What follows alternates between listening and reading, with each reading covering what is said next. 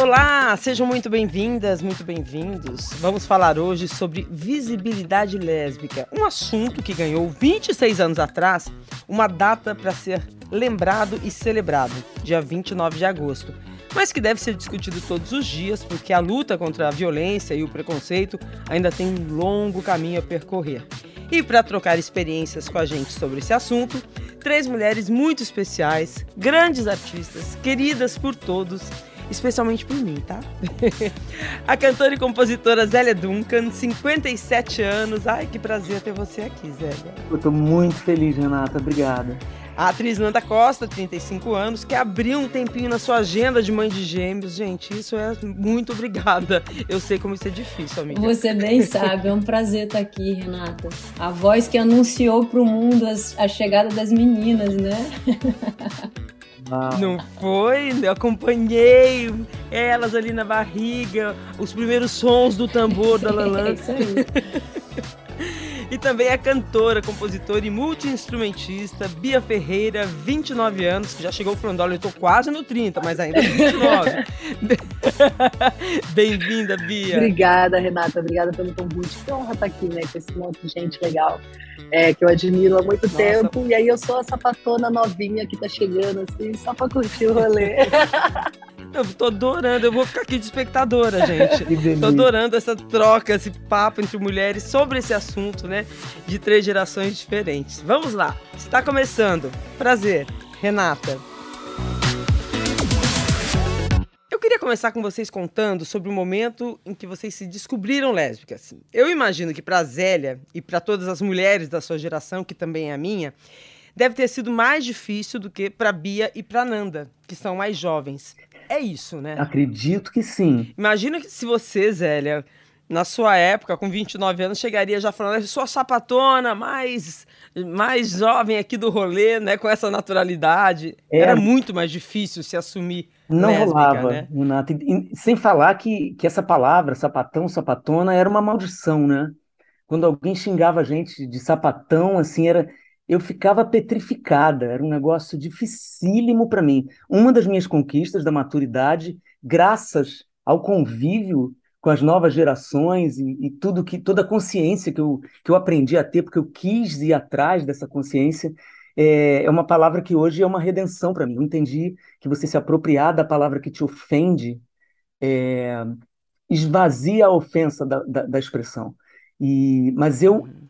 Mas é interessante, porque essa, essa geração nova que acabou me encontrando, fiz o filme, né? Uma Paciência Selvagem me trouxe até aqui, da Erika Sarmé, com a Bruna Lins Maia. Vamos contar pro pessoal que é, uma, é um filme, é um, um curta em que você é, contracena com mulheres jovens lésbicas, né? Isso, isso. Nós somos cinco, cinco atrizes, né?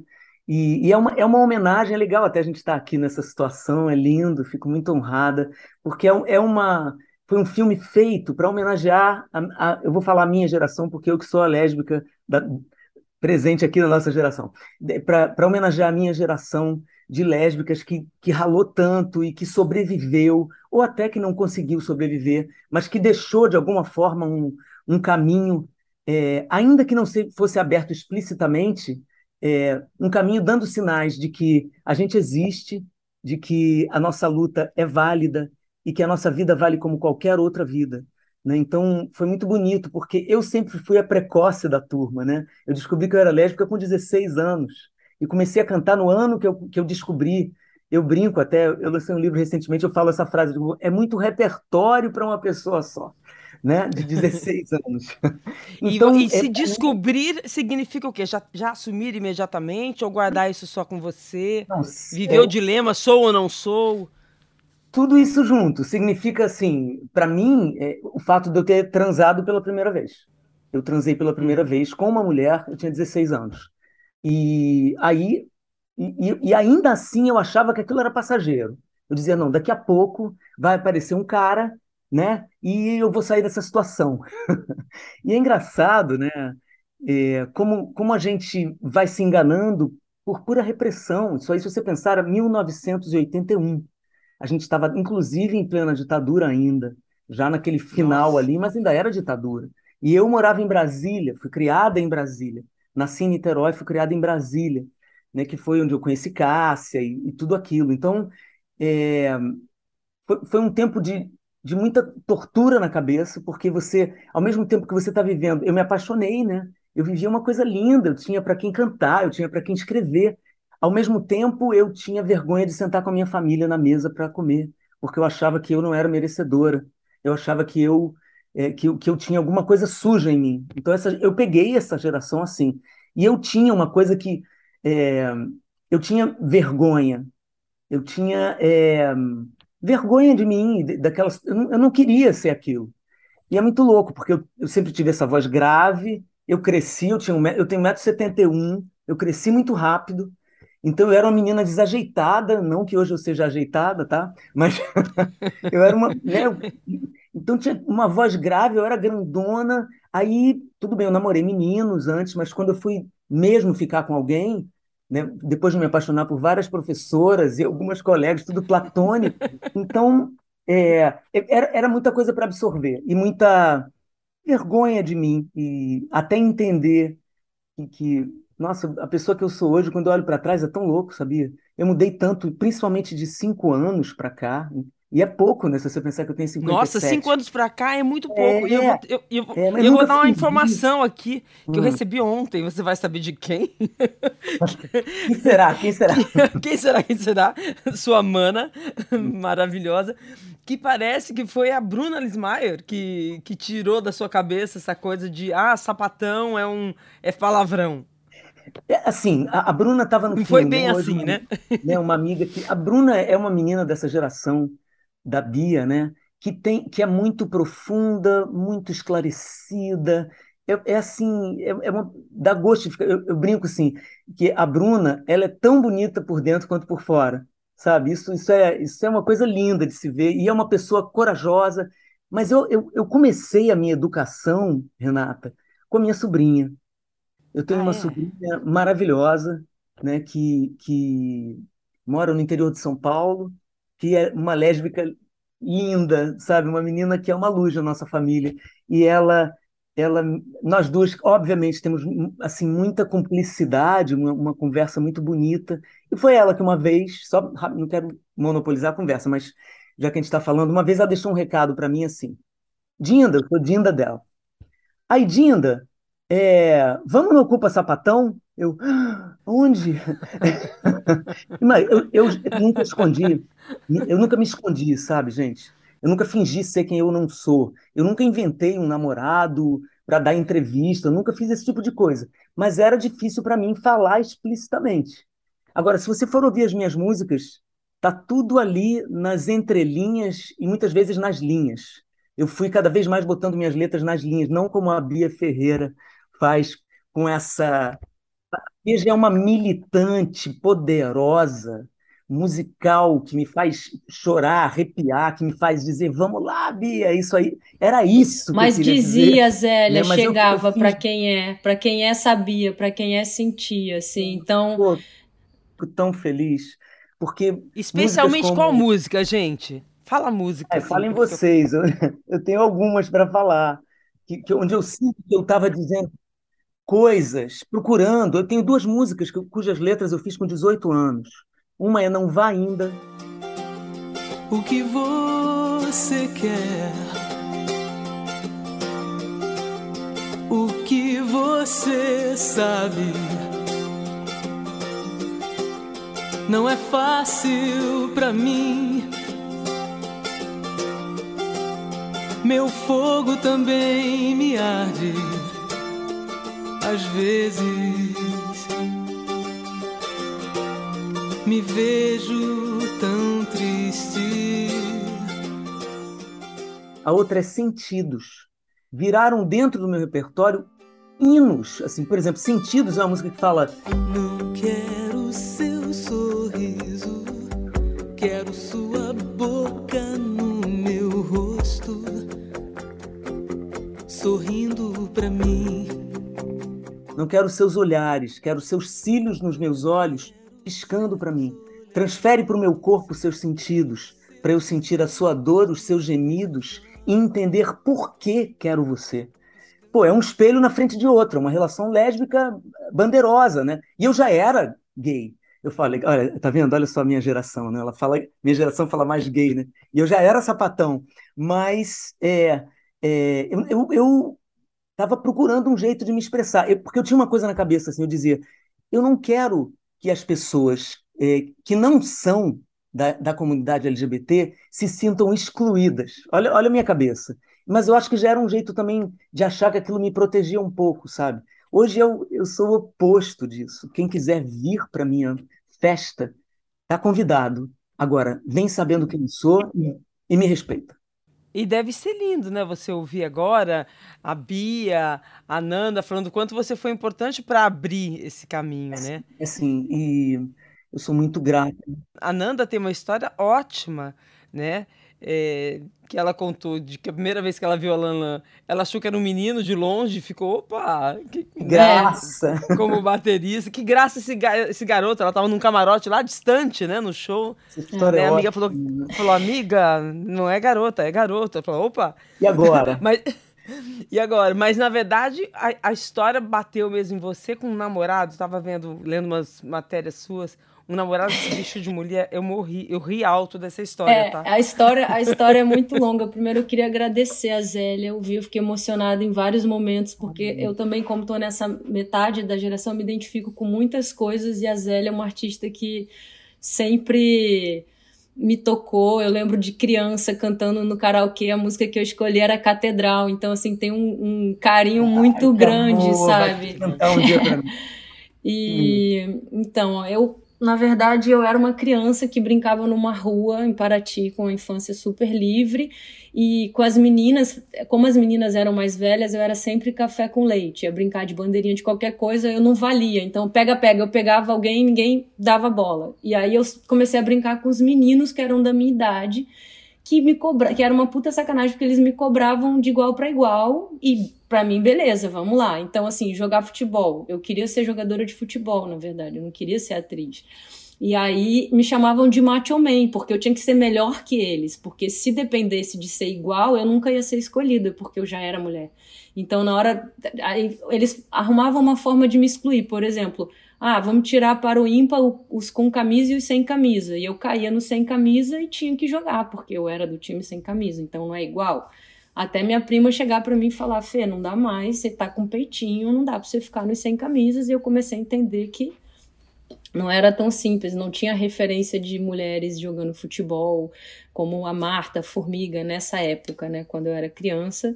E para mim era muito difícil também ser atriz, me tornar atriz, porque não tinha referência, não tinha gente como eu, assim. Meu apelido era Macho muito pequena na escola. E eu ficava brava, não estava é, é, buscando a minha sexualidade. Eu queria jogar futebol, eu queria brincar. E as pessoas me chamavam de Macho e me chamavam de sapatão quando eu ainda tinha, sei lá, 10 anos.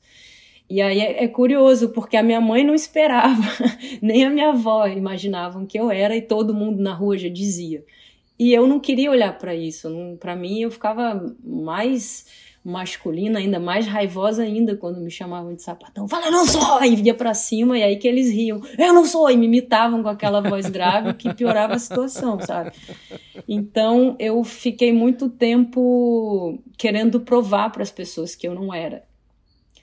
E, e antes mesmo de pintar a paixão, de ter uma professora, que não, eu não tive essa sorte de ter uma professora para descobrir ali, mas eu não queria que as amiguinhas também achassem que eu era. Então, é, eu lembro que na escola, novinha, tinha essa coisa das meninas serem muito grudadas, uma sentar no colo da outra, sabe, para contar histórias. E, e, quando sentavam no meu colo, eu ficava toda tensa, falava, meu Deus, vão achar que eu sou, eu não sou, não posso olhar. Eu, eu ficava perturbada com aquilo, mas ainda não tinha. Eu tinha um olhar pelas mulheres, porque eu acho que como eu tive uma adolescência que eu fui, é, tipo, mais gordinha, eu era amiga engraçada da turma, não era olhada com desejo, com nada disso pelos meninos, muito menos pelas meninas, porque isso não era uma possibilidade. Mas isso acho que é, dificultou assim todo esse processo, sabe? Eu olhava para as meninas e eu não queria elas, eu queria ser como elas, ter o corpo como elas e ser bonita como elas. Então era meio confuso o desejo, era o desejo por ser, não por ter, sabe?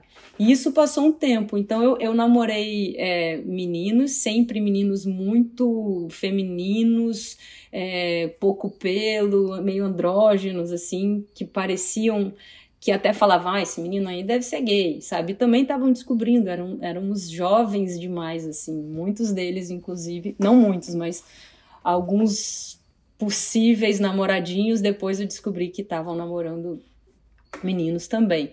Mas esse especificamente, o Fernando, namorei três anos. Também não inventei, sabe? Também não foi um combinado para fingir nada. Foi realmente eu estava descobrindo, eu gostava dele. E o sexo também era bom. Uma hora fica bom, mas não era aquilo que as minhas amigas diziam. Tipo, nossa, eu fiquei com fulano, eu beijei, foi assim, foi incrível.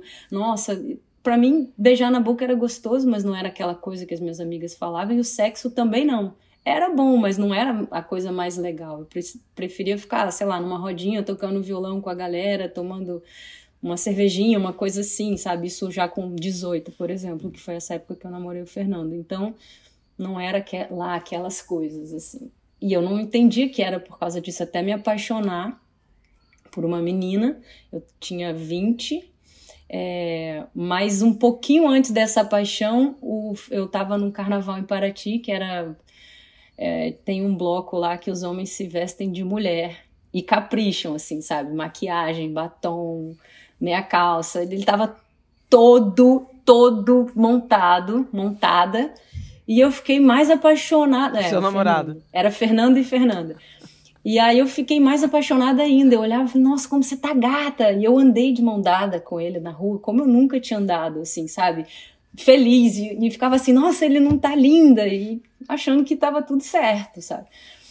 Até ele cansar, porque assim, eu fiquei muito empolgada, exageradamente empolgada. Ele falou: tá estranho. Aí eu falei, como assim? Aí ele fez, sou eu, o que que tá acontecendo? Você tá. O que que aconteceu? Por que você tá me olhando, falando comigo desse jeito? Eu queria beijar ele toda hora. A Bia tá se E eu ficava suja de batom, eu adorava aquilo, sabe? Eu me sujava, eu ficava, queria beijar mais, e fiquei, nem tava bêbada nem nada, tava assim, louca. Aí ele falou assim tá estranho. Aí eu falei, tá? E aí eu comecei a perceber, assim, aí esse carnaval mudou, assim, até quarta-feira de cinzas eu já tava, já tava assim, meu Deus, como é que vai ser? E vendo mil possibilidades de meninos, porque eu comecei a olhar porque ele me deu esse toque. Já tinha ali, mas era velado, era, era confuso, era aquele medo de não acharem que eu era, porque eu não era, então eu não queria dar bandeira, então eu não olhava, sabe? No máximo, às vezes eu me pegava olhando, mas era para ter aquele corpo e ser bonita tanto quanto aquela menina, e não. Depois eu fui entendendo isso, sabe? Mas ele me deu esse toque e a gente ficou um pouquinho mais, porque ainda, ainda existia amor e ele era um, um menino maravilhoso. E aí depois eu me apaixonei. E o próximo relacionamento já foi mulher? Já. Já, mas aí foi uma briga, porque aí, namora... não, mas eu sou bi, também gosto de homem. Aí eu queria me apaixonar, e aí ficava, aí o menino sofria, e aí eu já não queria mais. E aí foi, nossa, foi um sofrimento até conseguir ficar tudo bem. Assumir para você a sua, o seu desejo. Exatamente. E essa história da lã é verdade. Eu tinha 14 anos, morava em São Paulo, fui assistir um show da Cássia. Imagina, não tinha grana na época. Eu fui lá na última fileira, sabe? De longeão, assim. Aí tava assistindo com três amigas. Eu tinha, tinha 14 anos. Aí eu assisti e falei assim, nossa, que gatinho, ele é muito gatinho esse menino. Ele, ela tava com uma regata, assim, acho que uma calça quadriculada, cabelinho curtinho. Fiquei tão apaixonada. E aí ela, imagina, só tinha ela e a Tamima, né, de meninas na banda, e a minha amiga achando que eu tava... Aí ela, qual o gatinho que você tá falando? Eu falei, o percussionista. Ela falou, não, mas é uma gatinha, é a Lan Eu falei, é quem? Aí eu fiquei, eca, nada a ver, não, é porque eu achei. Aí eu fiquei toda errada. Mas aí já, aí já era, porque eu queria ela, independente de ser menino ou menino, assim, eu já fiquei apaixonada pela, pela performance, pela pessoa, pela energia, sabe? E era platônico até. É, não tem como correr, né, gente? Não dá para correr, né? Que bom, assim, quanto mais se dá visibilidade, mais a gente liberta as mulheres, né? Que que ainda escondem o seu desejo, a sua vontade, né, a sua sexualidade. Bia, para você, da tua geração, eu imagino que tenha sido um pouco mais fácil, não? Menina, Primeiro, eu queria falar que eu fiz conservatório quando eu era muito pequenininha e meus pais são pastores evangélicos. Caramba. E no conservatório ia ter um recital e mandaram a gente tocar Flores para quando tu voltares. Flores para quando tu chorares. Ah, E eu cheguei em casa e tinha um negócio que chamava Emule. Eu baixei a discografia inteira da Zélia. ju- Eu ouvi. e aí, e aí a minha mãe não deixou eu cantar porque não era música da igreja. E não era música da igreja e eu não podia cantar aquela música. E aí só porque eu não podia, eu peguei ranço, comecei a ouvir tudo dela. E eu já, eu já entendia que eu era sapatona é, nessa época, mas eu queria fazer esse apontamento para dizer que eu entendi que eu podia ser sapatão fazendo música por causa da sua existência, Zélia. Eu sou Olha muito aí. feliz pela sua Oh, vida. Muito obrigada, muito obrigada pela sua Viu arte. como chega. Zélia? Viu como chega? Chega. Que lindo. Chega. coisa, vocês É, Renata, eu sou filha de pastores missionários evangélicos. Então, por mais que eu seja novinha, não foi a coisa mais simples do mundo. Mas como eu sou assim, ó, muito ariana, Bem-vindo ao eu sou clube. meio nem aí pras coisas mesmo. Eu sou meio nem aí. E aí, eu, eu dei uma entrevista esses dias falando que quando eu tinha seis anos eu já sabia que eu era sapatão. Eu, eu já entendia. é, não, é real. Eu já entendia que eu olhava pras meninas, que eu, Eu que eu queria, total, eu queria é brincar de mesmo. casinha e É eu queria isso. beijar na boca brincando de casinha. Sabe? Eu queria brincar de casinha, mas eu queria que tivesse beijo. E chegou um momento que isso começou a incomodar as mães das minhas amigas, que foram até a casa da minha mãe avisar que não queria que ninguém brincasse com a Bia, porque a Bia tá beijando as meninas. Eu tomei uma surra impensada na frente de todas as minhas amigas. E foi a primeira vez que eu apanhei por ser sapatona. E eu só desbloqueei essa memória fazendo. Tadinha, sem saber de A- onde apanhei vinha, né? sem saber por quê. Nossa, que loucura isso, né? Como a gente é desde pequena, né? Não, e os outros captam coisas que você, como criança, não, Não não é capta. capaz ainda. Exatamente. E aí eu desbloqueei isso fazendo terapia. Eu não lembrava dessa memória. É, E foi a primeira vez que eu apanhei por ser sapatona. Então, nessa brincadeira, eu sempre fui a menina que. Minha mãe falava: olha o arroz que eu tô indo no mercado. Botei o arroz no fogo. Ela voltava, o arroz estava queimado porque eu tinha pulado a janela para jogar bola. É, eu morava na zona rural de Minas Gerais, no interior, assim. Então, a maioria dos meus amigos eram meninos. É, e eu sempre brinquei com, com os meninos e nunca foi um problema. Ahn, até eu entrar na escola. Quando eu entrei na escola, virou uma parada mais. Eu era mais feia da turma. Eu não acredito nisso, cara. Como eu acreditei nisso algum dia? Mas eu era mais feia da turma e os meninos queriam ser meus amigos porque eu era inteligente. As meninas não falavam comigo, mas as meninas queriam estar perto de mim no dia da prova. Então, Essa baixa autoestima vinha de onde, dos concursos que rolavam de bilhetinho na sala de aula de quem é a mais bonita da turma, marque um X. Quem é a mais feia, marque um X. E sempre que chegava? Nossa, que a. Bia era a mais feia da turma. É, e isso nunca foi diferente. Eu sempre fui a mais feia. Eu sempre fui aquela assim, ó, quem chegar por último vai ter que beijar a Bia. Sabe? Sabe o que, que eu acho, Bia, que rola quando a gente sofre esse tipo de coisa? A gente, a gente desenvolve outras habilidades e outras coisas, e aí a gente entende que a gente é bonita e a gente fica foda como eles não foram, porque os bonitos só se seguram na beleza, entendeu? Então, assim, É isso. é, é, é muito, muito impressionante o que acontece depois que acaba a escola também. É, eu não me trocaria, Pode- eu não trocaria minha cara por nenhuma das meninas mais bonitas da turma. Claro. claro, Nenhuma das meninas mais bonitas da turma são mais bonitas que eu hoje, sabe? Então, tipo assim, tá tudo bem. claro. Mas aí é, eu fui criada para ser substituta do meu pai. Eu fui, eu fui educada para Na igreja? é na igreja. Eu, eu sou eu estudo piano desde os meus três anos, é, porque nós somos uma família muito grande. Nós somos seis filhos lá em casa, porque é óbvio, se você é missionário e tem que começar uma igreja, se você tem seis filhos, você já tem bastante fiel. Então, então lá em casa, uma tocava violão, outra tocava piano, tinha o coral dos irmãos, todos os meus irmãos cantam, enfim, a gente coral, abertura de voz, essas coisas, gospel. E, e aí eu deixei meio pra lá esse negócio, porque depois dessa surra com seis anos, eu acho que eu fui vivendo num outro processo. Então eu virei a menina legal, a menina inteligente. É, nunca tirei na escola uma nota menor que nove. Porque eu era CDF mesmo, assim. Eu era aquelas pessoas que gostava de estudar, porque era onde eu conseguia me destacar. Então, era onde eu fazia com que as pessoas gostassem de mim, porque elas queriam estar perto de mim no dia da prova. Então, a galera queria estar bem comigo, porque senão eu não passava cola. E depois que eu descobri isso, eu comecei a passar a cola errada para todo mundo. Aí eu só tirava 10 e a galera tirava um, dois. E aí era, era problemático, porque eu passava a cola errada mesmo. Adoro. Aí, quando eu tinha 13 anos, a minha mãe é, meio que já estava percebendo, assim. Sabe quando a mãe chega perto de você e fala: pode falar pra mamãe? Você pode confiar em mim? A gente é amiga. Sabe essas coisas? E aí Uhum. eu caí no conto. eu caí e falei pra minha mãe que eu tava apaixonada, enfim, por uma menina da escola. É, e aí, na hora, muita oração, jejum, e isso é errado. E aí eu compus a minha primeira música. A primeira música que eu compus sozinha Na foi nesse amor. momento. É uma música que se chama A Little Pray.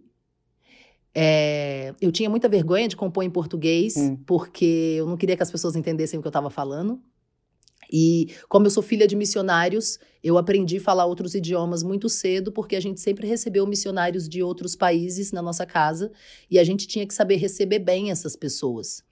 Então, eu, eu tinha uma facilidade com o inglês e escrevi essa canção em inglês que se chama A Little Pray e é uma pequena oração pedindo para Deus para eu não ser sapatão. Ai, que dor, hein? É, é, é um blues, é um blues muito bonito. Que hoje em dia eu não tenho coragem de tocar ele nos rolês e eu acho que vou ter que mudar a letra dele se eu quiser cantar em algum momento. Mas foi a primeira música que eu escrevi na vida, pedindo para Deus para eu não ser sapatão e falando: olha, eu preciso do seu perdão, eu preciso do seu amor acima de tudo, eu não quero ser isso aqui, eu quero mudar meu caminho. E a, a lógica era essa, uma lógica de culpa, uma lógica de vou pro inferno, uma lógica bem. É, de estou errada, né? De ser uma pessoa errada. é isso, né? e de ser uma pessoa que a Nossa. partir desse momento quebrou um lugar de laço afetivo familiar. É, Nesse lugar, eu comecei a andar de skate, comecei a pular o portão de casa para ir para outros lugares, porque em casa era um lugar mais insuportável para mim, assim, na minha condição de ser quem eu era. E e aí comecei a parar de ter vergonha de ser eu. Falei: "Ah, cara, se eu tô sendo expulsa da igreja, se esse Deus não gosta de mim, galera, eu que não vou ficar caçando o amor dele, entendeu? Eu vou é. vou pro meu corre. O que te ajudou isso foi ver pessoas como a Zélia, foi ver outras, conversar com outras mulheres, grupos, Ah, eu acho que é, internet, né? Porque hoje em dia você tem muito mais acesso à informação e, e grupos de mulheres parecidas. É, mas não né, tinha internet. Eu não tinha ajuda, né? acesso à internet. Eu morava na roça. E eu só ouvia hino. Eu só ouvia hino e lia a Bíblia todo dia às seis horas da manhã. Então, é, quando eu descobri o Emule, pra mim foi uma descoberta da vida. Eu baixei a discografia do Bezerra da Silva, a discografia da Zélia, Imagina. a discografia da Ana Carolina, a discografia da Dona Alessi Brandão. Aí eu fui descobrir quem era Elza Soares, é, sei lá, Emílio Santiago. Eu baixei discografias inteiras, assim. Foi assim que eu comecei a ouvir canções que não eram da igreja. É, Começou a ter orgulho de você própria? então, isso demorou um pouquinho, assim, porque eu comecei a tocar violão, eu sempre toquei violão na escola, e aí eu queria cantar a Zélia, eu queria cantar Ana Carolina, eu queria cantar, é, sei lá, a Martinalha. Eu, eu, eu fui achando uns negócios que eu não sabia por que, que eu queria cantar essa galera, mas eu sabia, eu me identificava com essas pessoas. É, e aí eu comecei a levar o violão pra rampa de skate, o violão pra escola, e eu tocava violão e eu cantava essas canções. E a música me emancipou. A música me fez ter orgulho de quem eu era. Porque era ok, tudo bem. Eu não sou eu, eu, eu, eu não sou uma pessoa heterossexual. Também não vou mais ficar fingindo. Porque se eu fosse fingir pra alguém, ia ser pro meu pai e pra minha mãe. Já contei pra eles. já era, né? Vi uma frase outro dia que eu achei bacana, assim, que primeiro vem o orgulho próprio, para depois se tornar visível para o mundo. É Eu acho isso. que é bem esse caminho, né? Uhum, é bem esse caminho mesmo. E é- É gostar de, de você, né? é isso. E, e É. começar a identificar que, poxa, as pessoas gostam de mim sendo assim. É, tá tudo bem, eu gosto de mim sendo assim, vou tocar, vou fazer meu som. E aí a música me emancipou, a música fez com que eu tivesse mais coragem de me mostrar. Então, como é que eu mostrava que eu era sapatão? Eu cantava só música de sapatão. Só as músicas das cantoras sapatão. E foi, foi um E momento. aí? É, e aí foi um momento que a galera começou a perceber que a Bia só canta música de sapatão. E com 16 anos eu passei no vestibular. E quando eu passei no vestibular foi a minha oportunidade de sair de casa, de me emancipar daquele lugar que é, não estava confortável para mim. Vocês acham que o preconceito, gente, é diferente em relação ao homem e à mulher gay? O homem gay sofre menos preconceito do que a Não. mulher gay? Que a mulher Eu acho que a mulher sapatão? sofre mais, Não. porque o, o homem vive numa sociedade patriarcal. A sociedade é feita para ele. E não importa que ele é gay, importa que ele é homem. Eu também acho que o homem, eu acho que o homem sofre menos preconceito É que a mulher. óbvio. Acho que a mulher sofre mais. Você acha que não, Zélia? Tenho dúvida, sabia? Porque justamente por ele não estar cumprindo o papel dele, se bem, papel entre aspas, né, gente? O, o- o tal do roteiro que fazem pra gente, né? Porque, não sei, eu acho que. Não sei se tem melhor acho ou que é- pior, né? Porque, na eu acho verdade, que até desculpa, nisso a mulher sofre mais, sabe? É, eu estava aqui pensando, que- que- não sei o que que vocês acham, Nanda, o que que você acha? É, porque a Nanda, por exemplo, como uma mulher super bonita e que fez papéis de, né, fez papel de mocinha, você já é, teve, teve tem esse lugar de símbolo sexual, então não sei se isso é perdoado, né, Nanda? Tem gente que acha que não É, eu, perdoa isso, eu, na né? verdade, já tive vontade de falar algumas vezes antes do momento em que eu, de fato, tive coragem, porque eu tinha medo de perder trabalho, por conta de assumir tudo isso. Já tinha Uhum. escutado também de, de, de dentro do trabalho, tipo, o que, o que fugir do amor da mocinha pelo mocinho vai pre- prejudicar a novela, a sua carreira. Então, eu realmente não podia falar. Independente de querer ou não, não era a hora de Uhum. falar. Eu acho que também era como era, era outro momento, sabe? Talvez realmente teria prejudicado Sei. naquele momento. Hoje em dia a gente vê aí a, a- o, o quão importante é e quão mais aberto isso é, e para os homens também. Então, assim, eu já tive proposta, por exemplo, de um ator também, amigo gay, há muitos anos atrás, falar: ah, você também é, então vamos combinar que a gente tá junto, sabe? Então, isso era um. Um Exatamente, casal. mas assim, eu não ia conseguir. Combinar o quê? Oi? Explica direito. Estamos namorando. tamo Ah, vamos namorando, falar não que a gente tá minha namorando, que aí ninguém vai ficar atrás e as pessoas queriam tirar a gente do armário, né? Se é que pode falar, nas costas, sabe? Assim, tirar a gente, tipo. Arrancar a gente, sem a gente estar preparado. Então, muitas vezes saía alguma nota Hum. dando a entender que eu é, gostava de meninas e tal. E eu acho que pra mulher, é... eu acho que os homens. ele- é, dizem isso pra gente, né? Ah, pros homens é mais difícil, porque o galã não vão aceitar, então a gente acaba acreditando, mas eu não acho que é bem assim, não, assim, eu acho Hum. que... É Sim. porque existe um lugar determinado para as mulheres na sociedade, né, eh, Nanda? E aí, quando essa mulher não está disposta a cumprir aquele lugar colocado para ela, é um castigo, porque o- eh, ela vira um- uma concorrência para os homens. Então, ela vai ser muito maltratada nessa sociedade por... e ela também não é vista enquanto uma mulher pela sociedade inteira, porque ela deixa de ser mulher a partir do momento que ela fala que é sapatão. Então, então é, um, é um- uma, uma parada que é cruel, porque os homens ainda vivem numa sociedade patriarcal. Você vai ver muitos homens gays CEO de empresa. Mas você dificilmente vai ver uma sapatona num lugar de poder é, é, sendo sapatona, com a sua esposa do lado na festa da empresa. Não- Gente, é, é difícil de acontecer.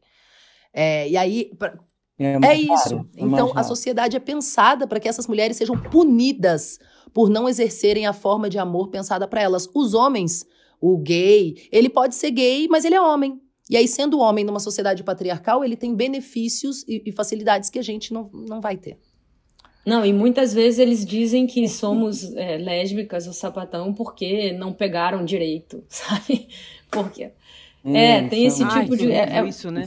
Ainda, ainda tem esse Macho preconceito, né? estima é o nome Tem, disso. claro Macho estima é o nome disso. Macho estima. Tem nome.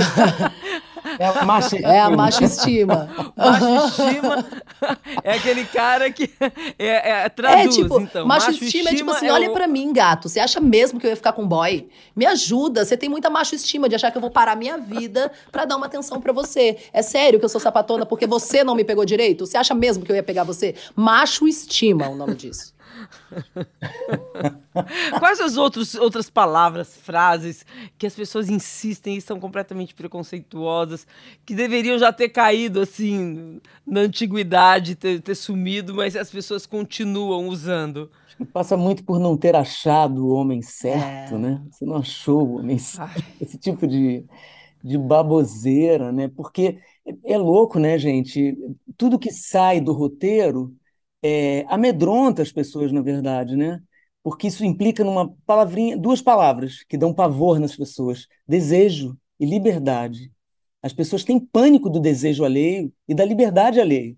E nós, como mulheres, resolvermos rasgar esse roteiro, isso Assumir apavora. o próprio desejo, né? Isso apavora, Sim. né? E a gente vê isso em mulheres é, cis, héteros, fazendo, fazendo o que querem, elas já apavoram também, de certa forma. Nós, então, a gente, a gente é como se fosse o avesso, né? A gente é o avesso desse desejo. Como assim? Né? Não. Normal- é- Normalmente os homens viram pra mim e falam, mas você nunca ficou com um homem? Eu falo, e você? Já ficou? Aí ele, não. Eu falo, então.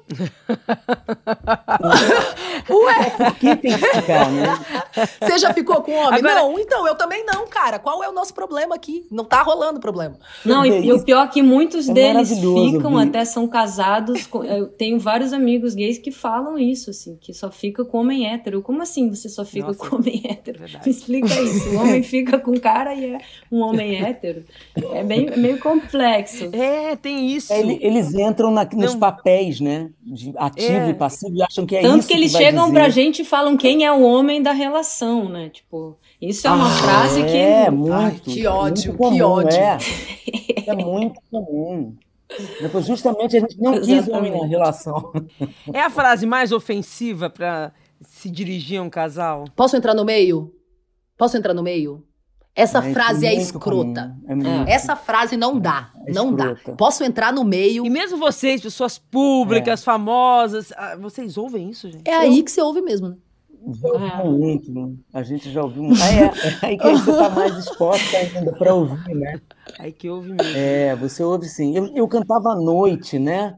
Eu, eu, com 18 anos, comecei a. Tinha que trabalhar, tinha que trabalhar. E era, era né? E eu terminei o que era o segundo grau naquela época e eu já era cantora, cantava todos os dias da semana. E fui para o Rio, vim para o Rio com 18 para tentar cantar. Tentar... Então, à noite, você enfrenta já todo tipo de coisas. Do cara chegar, era eu cantando do lado de um piano. Né? E Uhum. o cara chegar com, com a mulher dele e dar um jeito de chegar até mim. Eu tinha 18. Minha mulher gostou muito de você. Isso, eu ficava, eu não sabia o que fazer, sabe? Então, quer dizer, de, de tentar aliciar e dizer frases É e ruim. coisas, é, é muito. Eu ficava mal, assim. Eu não tinha a desenvoltura da Bia, pô. Eu tinha que evoluir para virar a Bia. Eu acho que né? é, eu, eu, Né? eu viro para as pessoas e eu faço elas se sentirem constrangidas pela pergunta. Eu acho que é, não sou eu que tenho que ficar constrangida nessa situação. Eu acho que a pessoa que tá Toda falando vai ter Nossa, que se constranger. Ela vai ter que perceber que ela tá, tá pass- se passando, assim. Porque é, é- é- essa liberdade que as pessoas têm, elas têm a liberdade. Ela acha que é ok ela chegar pra você e falar: Poxa, minha mulher gostou de você, eu queria te levar pra casa. Porque a mulher ser lésbica é tipo assim: ah, tudo bem, posso levar pra casa e pegar. É posso levar pra casa e pegar duas mulheres. E aí, É, para ele é, é, fetiche. e aí né? vem esse lugar de também desmistificar esse lugar de ah, eu peguei uma lésbica. Não, cara, você não pegou uma lésbica, você pegou uma mulher bissexual, porque lésbicas não ficam com homens. E aí, sabe? Claro. Agora, Bia, tem uma história deliciosa, assim, engraçada, de, de uma conhecida minha, cujo marido insistia muito para eles transarem a três. Ok, nenhum problema. E queria muito que trazer uma mulher. Queria muito. A três, quando você ouve a três, quer dizer ele Aham. mais duas, né? Então, ele torturava a mulher dele que queria aquilo e ela não queria, ela, ela evitava, evitava, até que um dia ela cedeu. Bom, gente, Sapatão. ele. veio pra igreja, veio pra igreja. Olha, eu não sei se ela, essa pessoa tá-. Eu não sei se essa pessoa é minha amiga também, ou se é um outro caso, mas aconteceu a mesma coisa. Não, e eu quero explicar para quem está nos ouvindo essa coisa de vem para a igreja, porque é sensacional que a Bia, filha de um ex-pastor evangélico, lançou a igreja lesbiteriana. Isso é maravilhoso, né? É um baile, um culto para as mulheres homossexuais. Conta Cara, a gente. igreja lesbiteriana veio desse lugar de é, preciso explicar mesmo pra minha família que eu sou sapatona e que não é uma fase, não vai mudar, eu sou sapatona. Eu fui criada para ser a substituta do meu pai. Eu fui criada para liderar uma igreja. Eu tive aula de oratória, aula de hermenêutica, aula de é, neurolinguística. Tá bom, mas sendo lésbica não É, ia sendo poder. lésbica, eu não ia conseguir ser a, a pastora que meu pai esperava que eu fosse. Então, o que, que eu fiz? Eu abri uma igreja para desfalar todo aquele ódio que é destilado nas igrejas pseudo-cristãs. E eu uso pseudo-cristãs porque eu acho que quem segue a Cristo e o amor de Cristo não pratica o ódio. Então, eu acho que as, as igrejas pseudo-cristãs têm uma narrativa muito excludente. E aí, para contrapor essa narrativa, eu criei a igreja lesbiteriana, porque eu entendo que igreja é qualquer ajuntamento de Isso é pessoas que compactuam da mesma fé. E qual é a fé que a gente tem? A gente tem fé na emancipação política, social e afetiva de pessoas lés, bi, terianas. Porque a gente entende que o movimento G já é um movimento muito visibilizado nessa nossa luta LGBTQIA+, e as pessoas LBTs têm menos visibilidade de fala. A gente vive no país que mais mata a população LGBT no mundo, então eu pauto na igreja lesbiteriana o afeto e a informação como tecnologia de sobrevivência para essas pessoas que vivem nesse país que mais mata pessoas como nós. Então eu entendo o afeto e a informação enquanto tecnologia de sobrevivência. Cada show que eu faço é um culto diferente para que a gente para que pessoas que compactuem da mesma fé consigam se encontrar e falar: "Poxa, eu não tô sozinho. Tem um monte de gente que acredita na mesma coisa que eu. Que legal, eu tô vivo e esse monte de gente tá vivo, a gente vai estar tá vivo junto". Então a igreja lesbiteriana é para acolher não é uma sátira as igrejas evangélicas. Muito pelo contrário. É para acolher todas as pessoas que as igrejas evangélicas não querem. Ah, você não quer não? Vem pra minha igreja que aqui a gente batiza em. Então, uma coisa bonita. Não é, não é uma sátira, mas é, é de uma militância tão É, ousada, assim, tão... Que bonito. Você falando isso, Bia, né? É a fé no afeto, É a fé no afeto. né? E a, e a palavra afeto já tem fé Sim. no meio dela, né? É a fé no afeto, é a gente ter, ter se reconhecer. E você falando isso, eu lembro é, de- da primeira vez que eu fui numa boate só de mulheres. Eu era muito jovem, eu tinha muito medo, né? Eu andava me esgueirando, né? Naquela coisa assim. Então você falou disso, é um lugar, você não quer, não tem lugar para você, vem para mim. Então eu entrei, era um lugar enorme. Só tinha gente parecida eu- contigo. Eu era muito criança, De- só tinha gente parecida comigo. E eu falei, ah, pode! Ah, que legal! Isso E aí eu pode! costumo brincar que na igreja lesbiteriana a gente batiza em línguas, porque as águas vêm consequentemente, amém? E-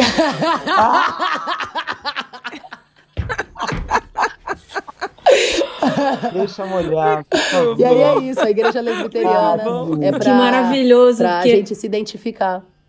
eu ouvia há muito tempo, assim, desde pequena, tipo, ah, ela é da igreja. Mas, assim, que, que legal saber que esse culto existe de verdade, assim, porque da igreja lesbiteriana eu via já, acho que a Cássia também falava isso com o Lan, tinha essa coisa. Falava, a Lalandra É, é muito quando eu comecei com a Preta Lan- Gil. Preta Gil encontrou Preta comigo também. e falou: Bia, esse negócio de igreja lesbiteriana, eu brincava com a Cássia quando eu era adolescente. Isso é uma piada antiga no meio lésbico. E eu falei: é mesmo, eu ouvi minhas amigas falando igreja lesbiteriana. A única coisa que eu fiz foi construir um conceito em volta do, do- da ideia da igreja lesbiteriana. Mas isso é uma piada Então, mas antiquíssima do meu sapatão. Então, transformar essa piada numa coisa real, assim, tipo, O meu, É lindo e baseada É. no O meu cartão né, jurídico, o meu cartão jurídico do banco está escrito Igreja Lesbiteriana. E esse cartão, Ah, esse para, cartão eu guardo pra vida. Peraí, peraí que eu vou achar ele. Que coisa. é- é quero abrir uma conta nesse banco aí, hein? total. Eu, também, eu, Eu, vou- ser eu vou achar ele, depois eu vou mandar foto pra vocês. Eu tenho um cartão escrito Tá Igreja lançado o novo banco E aí lesbiteriano. é isso, assim, é, as pessoas vão ter que saber que no ano governo de, desse desgoverno que a gente está vivendo, teve uma pretinha muito doida que abriu uma igreja e botou conta jurídica no nome no banco, igreja lesbiteriana, e que tinha um monte de fiel, e que a gente estava se contrapondo a essa necropolítica imposta aos nossos corpos, assim. Então, se a minha neta conseguir contar essa história na escola, minha vovó era uma sapatão que lutou para a emancipação da- das sapatonas, eu fico muito feliz, assim. Então, eu acho que é massa. Lindo, lindo, demais. lindo. É, você falou em neto, eu quero falar em mãe, né? A Nanda e a Lanlan têm um projeto Duas Mães Live, Ah, né, sim. Nanda? E eu, eu, eu queria entender como é que vocês, se vocês se preocupam com, com a possibilidade das suas filhas sofrerem preconceito por serem filhas de duas mães. Como é que vocês conversam de lidar com essa situação? Ou nem pensa nisso por eu acho que enquanto? com a maior naturalidade Acho que elas vão encontrar um mundo muito vão, melhor, vão né? do que o encontrar e seu, eu acho né? que elas só sabem o que é ser filha de duas mães, né? Porque se é uma coisa que elas vão- não tem como crescerem não sabendo da onde elas vieram, assim. Então, com muita verdade, com muita naturalidade, eu acho que não, não vejo grandes preocupações e acho que tem muitas duas mães por aí também, sabe? Então, é, isso. Tem, Imagina, a sim. gente fez a live com um monte de mães que já eram mães, não eram grávidas, não eram projetos, era, era real. Então, tem umas meninas em São Paulo também que elas criaram um encontro no Ibirapuera. E aí elas juntam todas duas mães e aí as fotos, assim, tipo, uma- várias famílias, sabe, como a nossa, assim. Então acho que a representatividade é, é, é tudo, sabe? Acho que não imagino que elas vão ser tão fora É, do... E essa é tão lindo ver vocês, é tão assim, é tão Então, dá uma força pra gente, é um tipo de energia tão bonita de ver, porque é a família, né? Essa palavra, eles tentam tirar essa, essa palavra da gente. Isso é muito E importante. vocês Tentar aí- tirar, não reconhecer como família, É, né? Família de e duas de repente mães, elas né? fazem uma família tão poderosa, com crianças fortes, porque assim, eu, eu só acredito em criança, sabe, gente? No mundo que a gente vive, eu só acredito em criança. A gente está tudo estragado mesmo.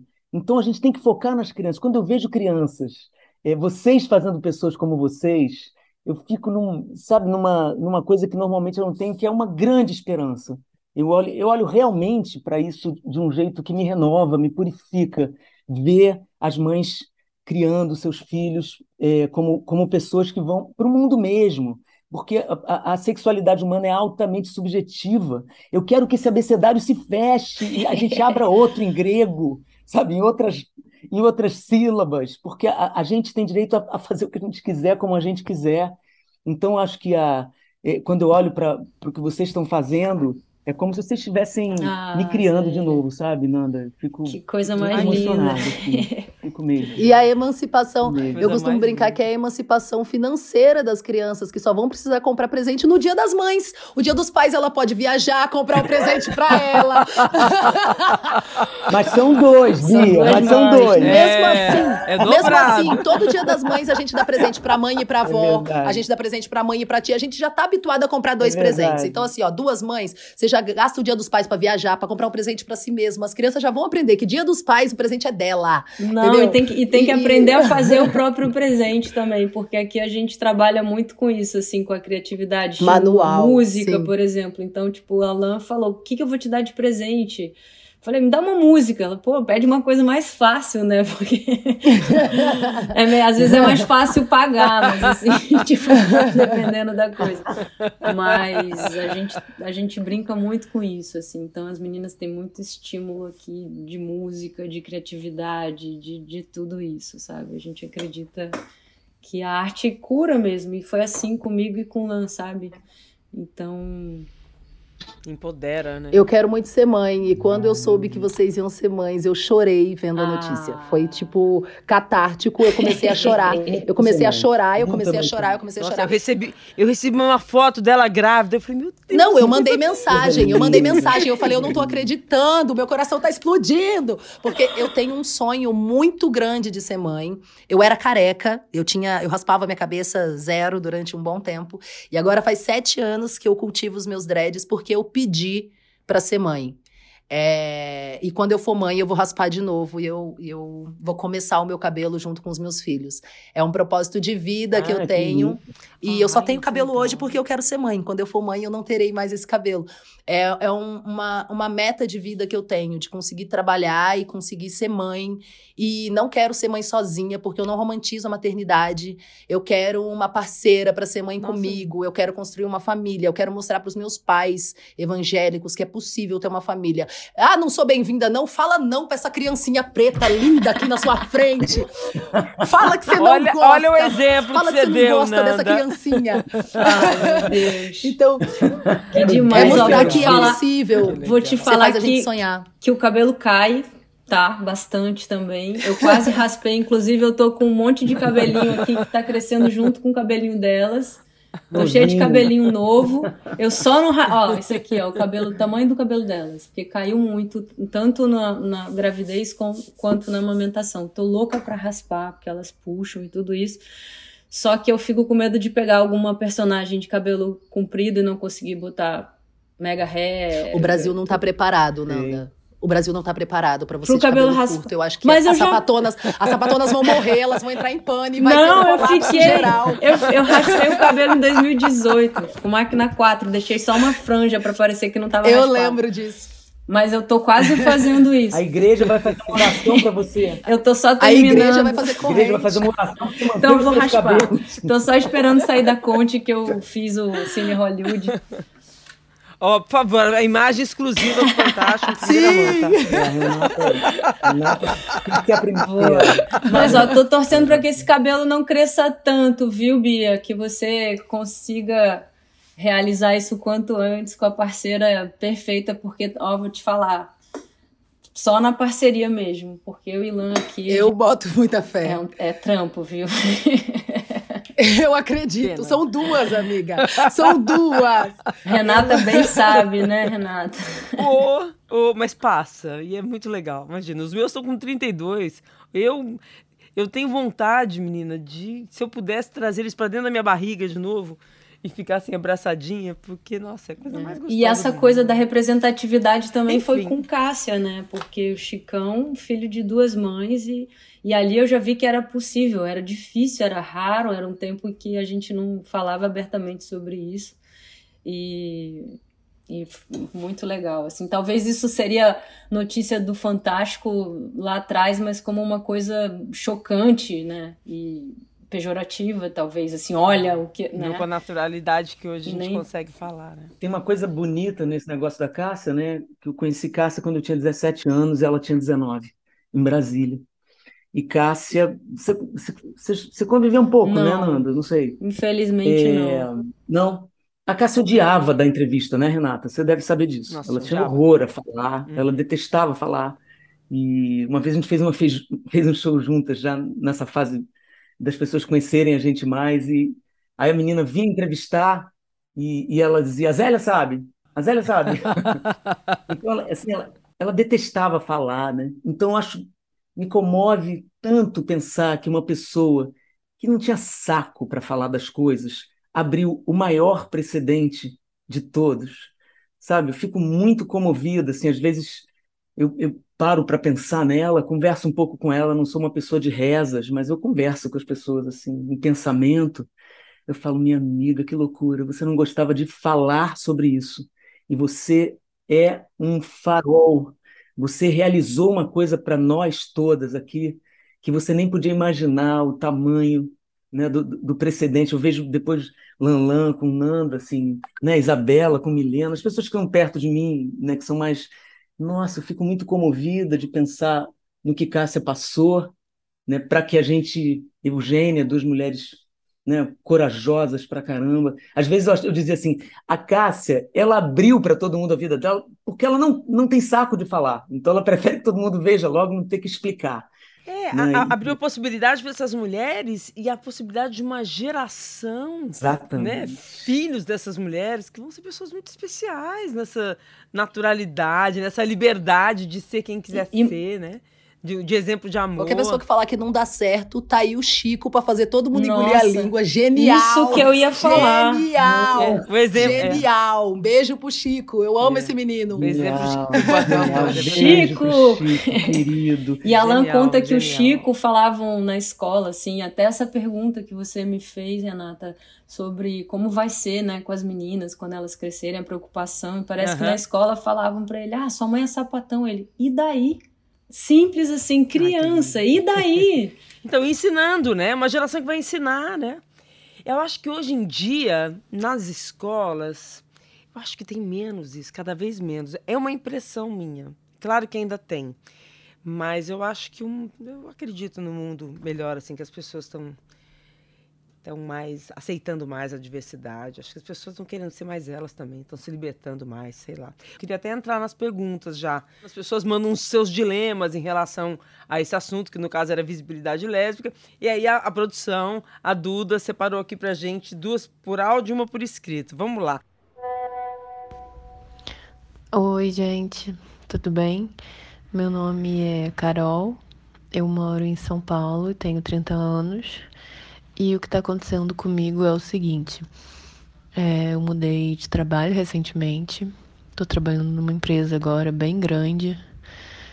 E, enfim, quando as pessoas, os funcionários, vêm puxar assunto, é, acabam me perguntando se eu tenho namorador, sendo que eu sou lésbica, eu tenho namorada, mas eu só respondo que não, não corrijo. Acho que é pra evitar um possível. Ah, evitar a fadiga e um possível constrangimento, talvez. Mas, de qualquer forma, fica um pouco chato. Como lidar com isso? Ah, gente. Eu sou aquela que lida assim, ó. Tem um namorado? Não, tenho uma namorada. Não que isso seja da sua conta. Eu acho que quando você responde assim, você já delimita um espaço de até onde essa pessoa vai chegar. Se essa pessoa quiser falar mais alguma coisa, você tem a liberdade de descer a lenha nessa pessoa, porque você já falou que não, não é da sua conta, mas eu não tenho namorado, eu namoro uma menina. A partir do momento que você fala isso, qualquer coisa que a pessoa fale é preconceito dela. E aí isso diz muito mais sobre a pessoa do que sobre você. Então, é, eu entendo É, também. depende do tom de que a pessoa pergunte. Às vezes eu fico também na dúvida, Bia, se, se a pessoa. E aí, você tem namorado? Que também não é uma pergunta que se faça, né? Que é aquela coisa que alguém tem que ter. Sempre Por que, tem que a mulher um sempre tem que ter um namorado? Mas Porque não fala, pessoa. você namora alguém? Ah, isso você é namora porre. alguém? Porque aí fica. É. Não, né? eu você acho- namora alguém? Ah, eu namoro, namoro uma menina. Eu acho que talvez se ela responder uma namorada. É, eu, Eu- acho que ela, não sei se às vezes é mais importante até ela assumir pra ela Como- mesma isso do que Como eu também outra né, pensa, não de uma, né, sou de uma empresa, trabalho em uma empresa grande, muito e- com visibilidade, entrevistas, e sempre isso tinha. Então, assim, não era uma coisa Uhum. só ali sentada no cafezinho, era tipo ir para uma coletiva de imprensa ou ir para alguma coisa, e claro que a imprensa quer saber com quem você se deita, nada pode prosperar, como já diria Caetano Veloso. O que eles mais querem saber é com quem, se você tá namorando, se você não tá namorando. E se você tá namorando, se você vai ter filho, se você não vai ter filho. Então, sempre tem esse tipo de perguntas. Então, como eu não queria mentir, mas eu também não queria deixar de responder, eu tinha, div- tinha um repertório gigante para respostas desse tipo. Por exemplo, ah, você tem namorado? Ah, sempre que dá tempo eu tenho namorado bastante, sim. Se é com homem ou se é com a mulher, dane-se. Mas acho que uma muito coisa que. bom, muito bom! É, falei, Muito ah, bom. sempre que dá tempo. Tenho trabalhado mais, mas namorado bastante também quando dá. Enfim, aí eu tinha um repertório Muito gigante pra não negar e pra sair dessa pergunta. Talvez, se ela não queira abrir ou falar sobre o assunto, porque não é da conta da pessoa, é a pessoa falar, ah, você tem namorado? Isso é uma cantada? Não, porque por que, que você quer saber, entendeu? Então, tipo, por que, que a pessoa quer saber? O que, que vai mudar? Tipo, Eu e aí, você- isso é o quê? Uma cantada? Você tá interessado? Por quê? Sabe? Então, acho que Eu tem quero que lançar sair um abaixo também. assinado. Quero lançar um abaixo assinado pra Nanda, pra, pra Nanda contar pra gente. Um abaixo assinado pra Nanda fazer um vídeo falando várias respostas de como responder. É sério, Nanda. É porque eu não melhores. tenho tempo, senão eu ia. Ó, pode responder. Vem cá. pode responder assim: olha, sabe que é nesse momento eu frequento a igreja presbiteriana. Os cultos estão tomando meu tempo. É, você conhece a igreja lesbiteriana? É, acho que tudo é o tom. E, e ela falou uma palavra que me chamou a atenção, que foi fadiga. Carol, eu acho que a maior fadiga de todas é a gente é, não conseguir dizer quem a gente é, viver quem a gente é. Isso cansa, isso exaure. Então, é, quanto antes, encontre a sua resposta, encontre um jeito de falar quem você é e, e de uma maneira tranquila, se der. Se não der, método Bia Ferreira. Mete o pezão na porta, fala, sou sapatona, é isso mesmo, cola o véu. Qualquer coisa, gente, deixa a pessoa constrangida. Ela vai, ficar, ela vai preferir não ter perguntado. Assinado Bia Ferreira. Legal. Vamos, vamos ouvir agora a Bia. Próxima pergunta, vamos lá, Dudinha. Oi, eu sou a Bia e eu tenho um dilema sobre a questão do se assumir. Esse termo que significa tanto e tão pouco ao mesmo tempo. É, então eu me pergunto, por vezes, por que as pessoas homossexuais precisam se assumir e as pessoas hétero não. É, nenhum hétero precisa chegar para a família e dizer, mãe, sou hétero. Então, isso me faz pensar assim, a importância de, de se assumir de fato e dizer, mãe, sou lésbica, se isso é algo que realmente importa e como que a gente pode se colocar de uma forma melhor do que apenas essa. Sabe por que, os héteros não, se, não precisam se assumir, Bia? Porque o mundo é deles. Então, é, por isso a gente precisa de um dia nosso. Essa era uma luta de Marielle Franco, ter um dia da visibilidade lésbica. Né? Por quê? Porque existir é, é, é um, faz com que as pessoas te respeitem, faz com que elas lembrem que o, o mundo pode ser delas, mas não é só delas, é nosso também. Então a gente precisa marcar isso no mundo. Então as pessoas brancas, héteros, homens, né? O homem hétero branco está no topo da tal da pirâmide e o mundo sempre foi deles. Por isso eles não precisam se assumir. A gente precisa dessa visibilidade com orgulho, que é uma coisa que eu aprendi, te juro, eu estou com quase 58. Eu, eu, eu aprendi a importância desse orgulho, não tem tanto tempo assim. E hoje em dia a coisa que eu mais tenho orgulho na minha vida é de ser sapatão. E eu quero dizer essa boa nova para os outros, entendeu? Se eu não fosse cantora, eu ia estar dizendo para os outros agora. É, olha, eu, eu, sou isso. Esse orgulho é que vai que nos mantém ou que pode nos proteger mais. Somos, somos muito atacados, somos assassinados. Então acho que o orgulho de sermos quem nós somos pode nos proteger. Eu acho. Nossa, respondeu tudo, né, gente? Sei lá, desculpa. Sem culpas, meu amor. Você arrasou muito. É isso aí. Sem culpa. Eu me sinto contemplada é pela fala da irmã Nossa. Zélia. Agradeço, irmã Zélia. Pedir a bênção pra... Amém, Bia. Gente, por escrito, a última pergunta é da Marina, de 44 anos, de Minas Gerais. Bom, ela expõe várias questões uma, em uma só pergunta. Ela diz, abre aspas, descobri tarde que amava mulheres, depois dos 30, ou aceitei tarde, não sei ao certo. Vocês acreditam que está mais fácil essa descoberta? Fecha aspas. É, é interessante a gente pensar, porque assim, Bia, por exemplo, contou da, da, do, com seis anos, ela já sabia. E ela não ouvia as músicas, ela não tinha essa referência, não tinha na TV, não tinha essa representatividade que tem hoje nesse momento, até tinha um pouco que ela foi atrás, né, através da, da, das canções e de tudo, como ela mesma disse, mas ela já tinha essa vontade, já tinha esse desejo, assim, isso era uma coisa, acho que muito clara para ela. Eu acho que a nossa sexualidade, ela é muito, muito complexa e, e enfim, em cada um funciona de um jeito o desejo e tudo. Às vezes ela pode ter descoberto. Eu já ouvi várias meninas, por exemplo, amigas falando: "Ah, já fiquei com mulher e não gostei". Aí eu falei, mas quantos homens você ficou e você também não gostou? Porque tem muito do caso, da situação, da Pregadora. não, mas é verdade, porque eu também já fiquei com mulher e não gostei, sabe? Depende da mulher, depende do caso. É, não é uma questão de gênero, né? É, e às uma vezes questão, ela. É uma questão de gostar. Exa exatamente. Então, assim, descobriu tarde, mas às vezes ela pode ter se apaixonado, pode ser por uma mulher especificamente, e depois ela gostar de um homem, pode ser bi, pode ser um monte de coisa, eu acho.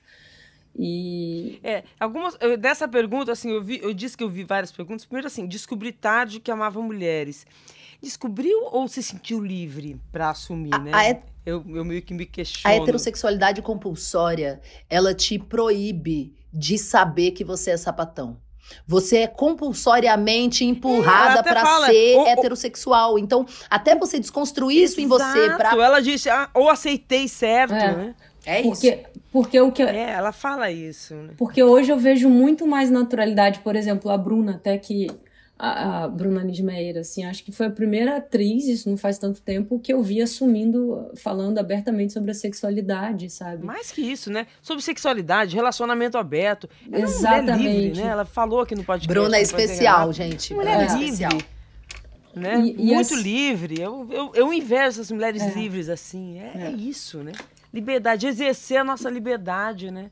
Que tá em, tá em nós. Não, né? e ver cada vez mais, acho que vai, vai naturalizando e assim, talvez ela tenha descoberto porque ela viu e falou, será que eu também sou? Sabe? E a Bia, por exemplo, não precisou ver, então acho que depende de cada, de cada caso, mas óbvio que assim, hoje em dia eu vejo várias atrizes assim, mais novas, jovens e assim, menor questão falando abertamente em entrevista uma coisa que antes não podia, sabe? É, então, acho que tá mais fácil a tal descoberta por causa do, do que você disse, Nanda. Está naturalizando. E o que a gente tem que fazer é isso. É dia da visibilidade lésbica, é, é juntar mulheres e conversar abertamente, sem preconceito sobre isso. É, eu acho que é isso. É a Zélia lá na Câmara Municipal, receber um prêmio e fazer aquele discurso, é a Simone cantando para ela. Eu acho que é isso. É a Igreja Lesbiteriana, é o Projeto Duas Mães. Eu acho que essa militância, entre aspas, né? Mas essa liberdade de, de ser quem, quem, se- quem se é e é, eu, eu acho que é naturalizar, Eu acho que né? Eu acho que a palavra é, essa. n- não pode ser possível uma coisa que não é imaginada. É, você não consegue fazer ser real uma coisa que ninguém nunca imaginou. Se ninguém nunca imaginou, não vai acontecer. Então, quando você vê, quando você cria o imaginário daquela possibilidade, é quando você consegue se identificar para que você se reconheça. A dona Leci Brandão, por exemplo, foi a primeira cantora negra da história do Brasil a se assumir homossexual em 1976. Desde então, ela foi cortada do grupo de compositores da escola de samba que ela fazia parte. Ela foi boicotada no samba do Rio de Janeiro e ela só voltou a ter credibilidade quando ela veio para São Paulo e foi acolhida pelas pessoas de São Paulo e entrou na política e teve a- a- a- o cuidado de ser reconhecida enquanto uma mulher homoafetiva e uma mulher preta que faz arte. É, e aí, depois disso, eu tenho aqui na minha cabeça a Martinalha, a Ellen Oléria, é, que, eu, que eu consegui enxergar e falar, putz, a Ellen Oléria foi a primeira mulher preta a aparecer num programa de televisão e a sua esposa estava com ela. E a Rede Globo escreveu esposa embaixo do nome da Poliana. E aí, é, isso faz com que a gente entenda que a gente existe. Faz com que a gente veja que é possível pra gente. Eu cresci ouvindo cantoras brancas sapatonas. Até então, eu ouvia Cássia Eller, Simone, Zélia, é, sei lá, Maria Gadu. é, eu, eu posso falar um monte aqui. Porque parece que, inclusive, pra ser sapatona, existe um lugar que a mulher preta não ocupa, porque a mulher preta é a que samba, a gostosa que mostra a bunda. Então, não tem um lugar pra mulher preta na mídia ou pra mulher preta na música. Sapatão. Ela pode ser bissexual, mas sapatão. As que são e as que se assumiram sapatonas, elas sofreram uma, uma restrição muito grande. Então, acho que ver essas mulheres que sofreram tantas restrições ainda existindo e resistindo com arte, fazem, por exemplo, com que eu tenha consciência de que eu posso sim ser uma sapatona vivendo de arte, sabe? Então, eu acho que quando as pessoas começam a se ver a ver pessoas parecidas consigo, quando elas conseguem imaginar uma possibilidade, é quando elas conseguem se reconhecer enquanto ser individual. Por isso a necessidade da gente conseguir é, cada vez mais é, ter orgulho de falar quem a gente é. Para que uma criancinha de 13 anos, uma adolescente de 13 anos que acha que é sapatona, não escreva uma música pedindo para Deus para ela não ser. Sabe? Para que essa menina de 13 anos que entende que ela gosta de mulheres, que ela não se puna, que ela não se mutile, que ela não cometa suicídio, que ela é porque ela vê pessoas parecidas com ela vivas e existindo bem. E quando isso acontece, a gente consegue criar o imaginário de possibilidade de vida. E eu acho que foi isso que aconteceu com a Bia. Depois de ver tantas pessoas parecidas com ela, ela conseguiu se reconhecer. E antes disso, era tão cruel, como a Zélia falou, não podia falar sapatão. Então imagina, quanto mais você falar, meu Deus, eu gosto de uma mulher. Mesmo que você goste, você vai esconder isso pro resto da sua vida, entende? Então, é, a necessidade da gente se ver representado, eu acho que é muito importante. Acho que várias meninas se emanciparam ao conhecer a Zélia, assim como eu. Acho que várias meninas se emanciparam depois de conhecer Nanda, depois de ver Lan Lan. Olha, gente, que conversa boa. Uau. Nossa, Amém. que conversa boa. Muito bom ser contemporânea de vocês. Muito bom ser contemporânea de vocês. Bom demais, muito bom, Bia. muito bom. O Prazer Renata é um podcast feito por mulheres. Está disponível em g1.com.br barra fantástico e também nos principais tocadores de podcast. Este episódio foi produzido por Duda Kunert, na edição Isadora Neumann e na direção Perla Rodrigues.